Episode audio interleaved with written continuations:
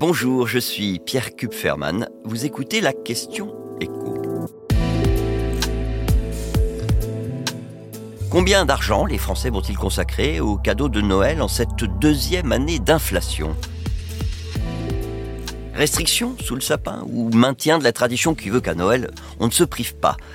Eh bien, si on prend euh, le budget moyen prévu pour tous les cadeaux, hein, pas seulement pour les enfants, on note une inflexion par rapport aux années précédentes. Tout cas, c'est ce qui ressort clairement dans le baromètre que réalise chaque année l'Institut Opinionway pour Bonial. On était passé d'un peu plus de 400 euros en 2020 à 446 euros l'année dernière. C'est une moyenne.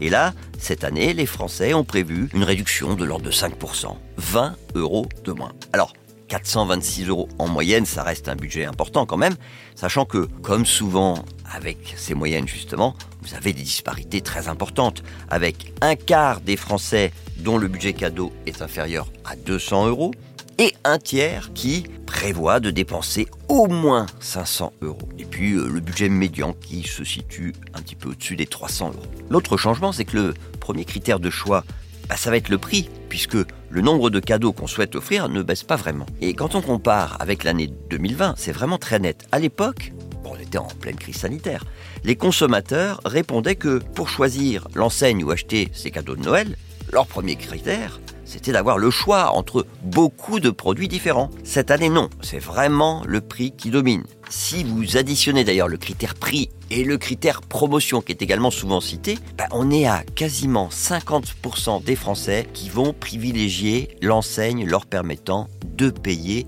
le moins cher possible. Et dans ce contexte, qui va tirer les marrons du feu? Allez, cherchez, c'est pas difficile.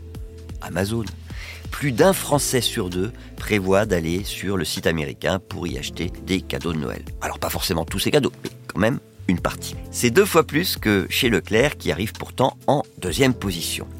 Autre et dernière tendance favorisée par le contexte inflationniste, c'est la montée en puissance des cadeaux de seconde main.